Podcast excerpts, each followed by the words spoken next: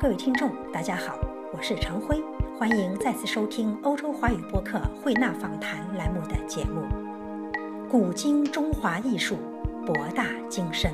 而苏州人的工艺，玲珑里见厚重，剔透里藏风光，一枝独秀，风光独好。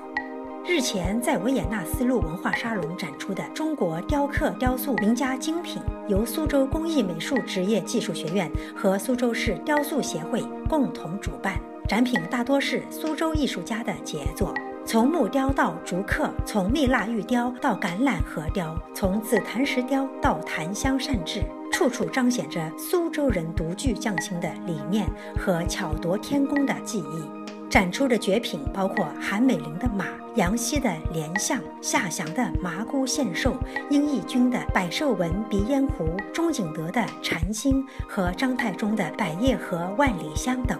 二十余位艺术家的艺术佳作异彩纷呈，而其中不乏非物质文化的传承人。欧洲华语播客慧纳访谈栏目随机采访了其中的两位艺术家——蜜蜡玉雕家夏祥和橄榄核雕家殷义军，并与此次的策展人杨明做了交流。夏先生您好，我第一次看到用这么大的蜜蜡在上面做这个工艺雕刻，在苏州有这么呃一群艺术家用琥珀和玉。创作，我相信在苏州有他自己创作的特色。您能为我们听众介绍一下苏州人如何用玉和琥珀去做雕刻吗？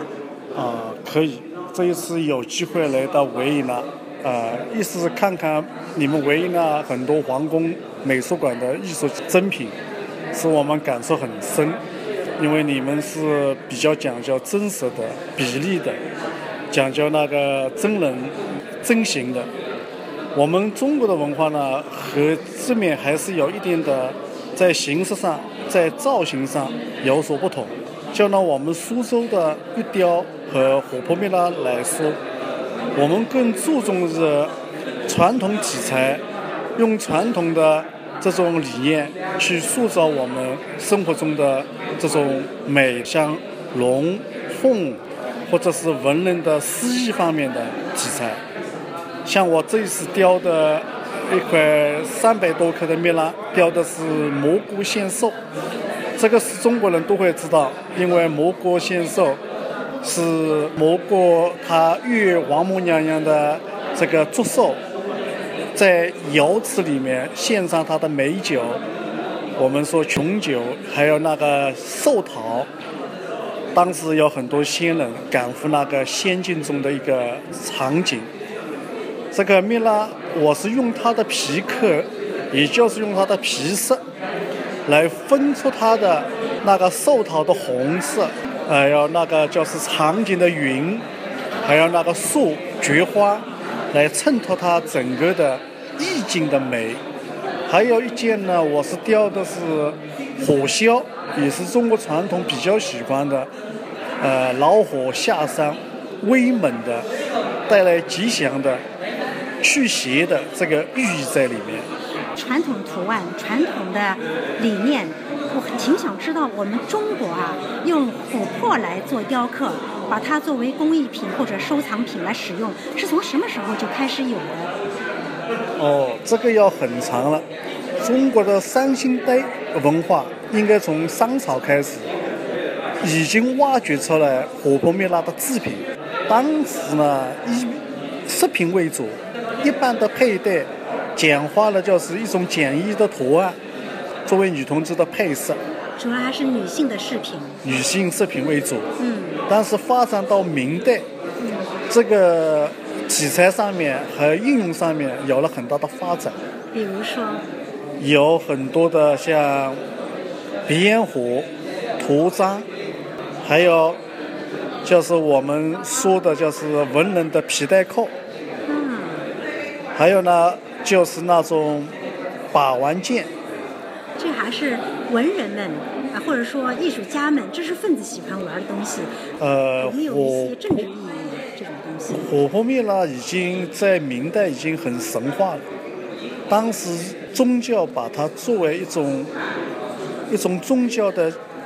礼器、祭器，甚至是作为一种中方里面的药材。已经运用到那种生活的每个方面。哦，就是说在宗教业使用也非常广泛的。也广泛刚才您说药材，这个我不太明白。哦，这个要从道教，道教当时炼丹里面就有琥珀和蜜蜡。是这样，是。还有呢，就是在中医上面，嗯琥珀蜜蜡是用来安神的。嗯，还有呢，很多的就是治病，都用到这个琥珀和蜜蜡的原料。那您这些原料都从哪儿淘来呢？我们目前制作这个琥珀蜜蜡呢，主要是从就是乌克兰，还有呢从波兰进口，在波罗的海边上有很多海漂料，颜色很鲜艳，而且是质地比较细密，便于雕刻做饰品，非常有美感。据我所知，现在琥珀市场在中国炒得很热，也很贵的。你有这么大的几百克的蜜蜡在做雕刻，很奢侈啊。有时做作品呢，倒并不是为了销售。像我们从事艺术雕刻几十年的人，总喜欢用最好的材料来体现自己心目中那个比较追求的那种传统的文化题材。如果像我们小挂件，如果欧洲呢喜欢原料磨成很多的小的饰品，是的，棱角的或者镶嵌的，在灯饰上面，或者在那个拐杖上面，或者在那个佩戴上面，都是用那种原料的圆形磨平打光，这种形式出现比较多。但是我们中国传统文化，一块美的材料一定要加上它的工艺，嗯，就是用我们传统的龙、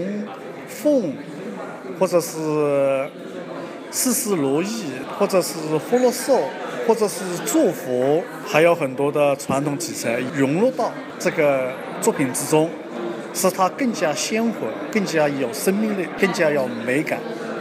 我在雕刻琥珀蜜蜡之中，一直在把那个玉雕的语言融入到琥珀蜜蜡的表现之中去。因为我感觉一个西方的材料，如果融入了中国传统的雕刻技艺，更有生命力，更加鲜活，更加有美感。谢谢这个，谢谢您接受我们的采访，谢谢。谢谢，谢谢。应先生，很高兴在维也纳认识您，也很高兴通过您知道中国还有一门艺术叫做橄榄微雕，能为我们听众朋友们介绍一下这个橄榄微雕吗？我们知道橄榄和雕刻的话，是从小学时候语文课上有一篇韦旭英写的美文《河州记》，他记录了当时有一个词人王叔远在桃河上刻的呃河州。上面有王叔远和苏东坡，亦有彻骨。当时这虽然实物没有留下来，但是通过这篇文章，我们大家就知道有一个河雕的雕刻。 这是品种河雕，它当时是桃核，是但是桃核。对，那么到清代的时候，呃，雕河雕的应该还有几位，就是像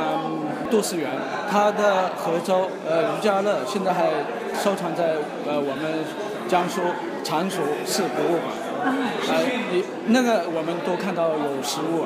呃，历史上传下来。到民国初年，就是我曾祖父当时在偶然的机会，在船工手上拿到了橄榄核，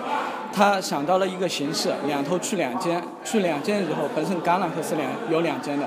去了两间以后就是像一个头型，他就是通过寺院里的罗汉造像，他雕刻了十八罗汉头。当时他在上海城隍庙开了一个永兴斋，前店后坊。永兴新斋斋，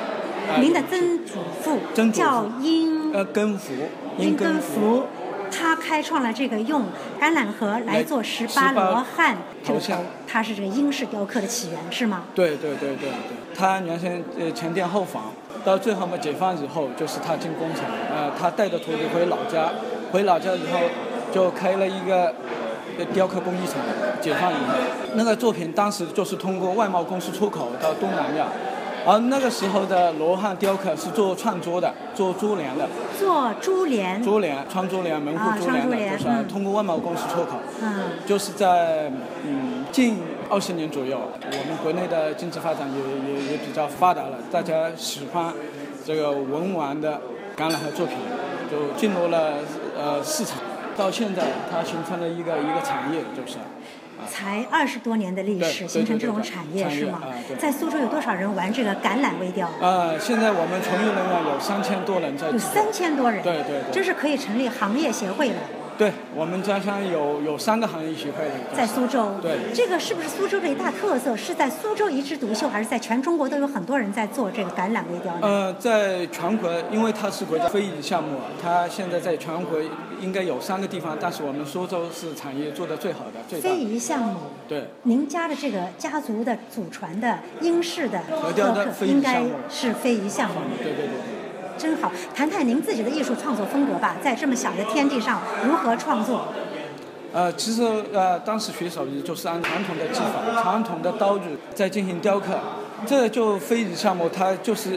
呃，为什么会称为非遗项目？它是有它的加工方式、加工工艺、加工特点，所以呃，国家现在有一个非遗项目进行一个保护，我们在继承传统的基础上进行一个新的作品的啊创作。，这样。杨明先生你好，你好，今天晚上您策展的中国雕刻雕塑名家精品展有哪些特点？嗯，我们这个主要特点呢，就是里面融合了各种雕塑雕刻的门类，比啊如说，比如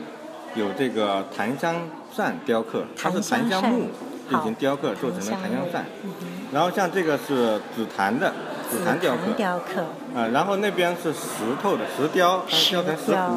石斛，然后那边有玉雕，玉那雕，玉雕里面呢有四个品种，四个四品个种，四个代表性的艺术家品种不一样。哪四个呃，其品中种有？那个和田玉啊，然后还有这种墨玉，然后还有这个蜜蜡，蜜蜡它也大的也是归到玉雕啊，的是这个吗？哦，品我以种为蜜蜡属于琥珀，但是它广义的门类是属好于玉雕的一种，然后狭义的它里面还分这个很多种嗯啊、然后啊、这位艺术家呢，他比较综合，他有南红，有绿松石，有南红，有绿松石，还对有对对呢，，也有这个和田玉，也有这个琥珀。啊，这件作品不得了这件哈作品，做成一个集组合的各种玉啊之大成了。对对啊对对它命名为什么？这件作品嗯，它这个叫做相佛四同境界。 “向佛寺重四境重界境”。界因为苏州它人做玉雕，是不是跟嗯佛教、对宗教对对都它的有息题相材关是的？传统题材，嗯，材料呢也是这个传统材料，但是它在这个表现形式上，有一些还是遵循传统，有一些有一些创新。在创新方面，您给我们创介新绍方面，我一们下有一个最著名的一个玉雕家叫杨希，就是第一位杨希苏州的玉雕排行第一的第一。啊，在中央美院还任兼职教授，玉雕真教棒，授。这是玉雕对对我。们刚才您对讲到了紫檀、玉，还有石雕对之对外，今天展出的还有还有什么？还有还有就是很多，你看这边墙上挂的都是河雕，河雕雕是苏州非常独特的一个品种，在全国最好的河雕就在苏州。最好的河雕，河您雕讲的它就是橄榄河的橄榄河雕，，也有桃河也有桃啊，河。也有其他的一些河河类的，这么橄榄的话，是来自原料来自中国的橄榄吗是？中国的，啊不都是中国的都是国外的那个橄国外榄，因为的中橄榄国嗯橄榄也比较少。我听说在福建、广东那一带也有橄榄，有橄榄，但是它的这个尺寸有要求的，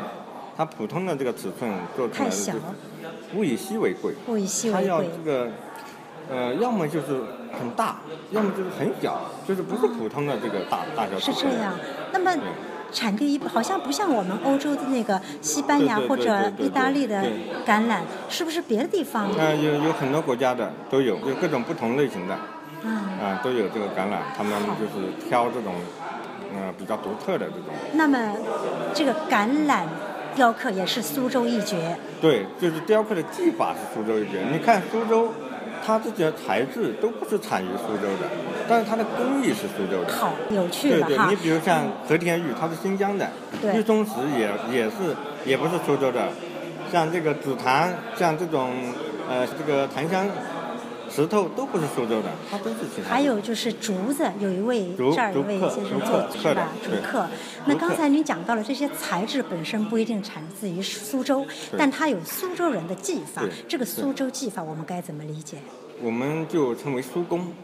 苏或工者叫苏作，苏作家的作作。苏工苏作和别的它地方的工在艺有它什是么中区国别非？常有名的一个地方的一个技法流派，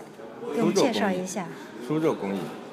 嗯、全国来说，做工艺做的最好，从明清时期，苏州的工艺就是最好的。像宫廷里面，像清代的这个造办处，它的这个给皇帝做的这个工匠，都是苏州或者是扬州一带。就说它最有名的工艺的这种对对对水准比别的地方都要高一些，要好要高更加对对对精炼一点。是不是说苏州人做这些更加讲究一种工匠精神？，对对，工匠精神。现在我们国内也在提倡工匠是精这神。样啊对。对那您今天带了几位苏州人来我们办有展？二十一位。对来了二十一二十一位，位，我们一共是二十六位作者，然后来了二十一位，是对第一次来欧洲办展第一吗？次来欧洲，对，有些人来过，但是嗯把他们融合在一起是第一次。我看作品中有一位老将是吗？他虽然人没有来，但是他的作品到了。他的作品到了，就是韩美林是吗？韩美玲，韩美林嗯就是我们刚才讲的都是传统工艺，但是我们里面还有几个是现代雕塑的，比如说韩美林跟这个跟这个汤镇啊。嗯，嗯，还有几个没还有没有来的，包括我自己也是做雕塑出身的。它虽然是现代雕塑，但是它的这个语言风格跟传统，从传统里面过来的，变化是过来我的。能看出对来对。对，那么韩美玲她也是苏州人，他不是苏州人，哦他不是他不是苏州苏州人，但是呢，他是我们这个学院的这个客座教授。啊，对对对是这样。对对对啊，这次来欧洲还要走动什么地方吗？我们明天去布拉格去布拉做嗯交格。流，因为时间太紧，所以就去两个国家，以后有机会的话，还愿意再来欧洲吗？那肯定要来的。好的，欢迎您再来欧洲好好。这次此行成功，顺利。好，谢谢谢谢谢谢您，谢谢谢谢。